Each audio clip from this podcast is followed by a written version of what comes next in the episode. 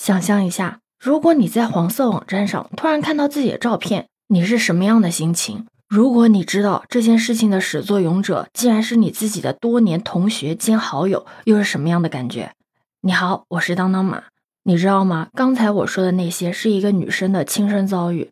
就是有一个女生，她发现自己朋友圈的照片被别人恶意 P 图之后，发到了黄色网站上面，还被造谣跟他发生关系。他经历了六个月的时间，和其他同样被恶意 P 图的女生一起找到了始作俑者，结果发现这个人在现实生活中很优秀。为什么这样说呢？是因为造谣的那个人是他曾经的大学班长，而且还被保研了，还是预备党员。当女生找他对峙之后，他承认了，但却毫无悔过之意。为什么这样说呢？因为在曝光的一段录音中，这个男生毫不遮掩地说他就是心理变态。他虽然拼命地求女生放过自己，但是从始至终都没有一句道歉的话，甚至都没有控制住他自己的表演，都发出了笑声，一边求女生不要把事情闹大，可是又。笑称那是他自己的权益，完全忘记了他对别人造成了怎样的一个伤害，他自己的意淫却要别人用一生去治愈精神创伤和所有的流言蜚语，而这件事情居然发生在现在的二幺幺大学苏州大学里。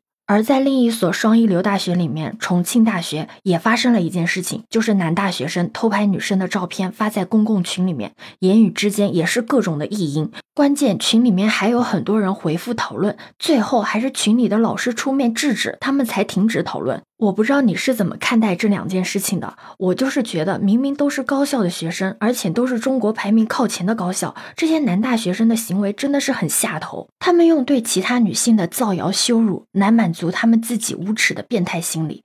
只能说，大学是知识的过滤器，不是道德的过滤器。对于这两件事情，最新的处理消息是，苏州大学呢已经做出了给予开除该学生学籍的处分，而重庆大学做出的决定是道歉和通报批评。受害女生是要求学校严肃处理偷拍的男生，而很明显，对于受害女生的诉求，校方并没有完全的满足。那重庆大学对偷拍男生的处理方式，也让很多人都愤愤不平。对于又是偷拍又是污言秽语这种行为，就是简简单单的批评和道歉就了事了，就很容易让其他的学生觉得这个处分一般，对于这种事和行为也就会有些有恃无恐。这种过于轻描淡写的行为，不仅伤害了受害者，也是对某种行为的放纵。要知道，造女生黄谣、P 图发黄色网站。偷拍女生发群里恶俗的讨论，这种行为就已已经是在法律的边缘游走了。我觉得学校里面真的有必要对学生加强法治教育。正是因为法治观念的淡薄，才使得这些学生做出了违法违纪的行为。如果学校还纵容这类行为，那就使得大学生对于法律或者校规产生了误解和偏离，把大学生这个身份当成了一个护身符。对此，你有什么看法呢？可以把你的想法留在评论区哦。如果你喜欢我的话，也可以在我们常用的绿色软件搜索“当当马六幺六”，就可以找到我哦。欢迎你的订阅、点赞、收藏、关注。这里是走马，我是当当马，拜拜。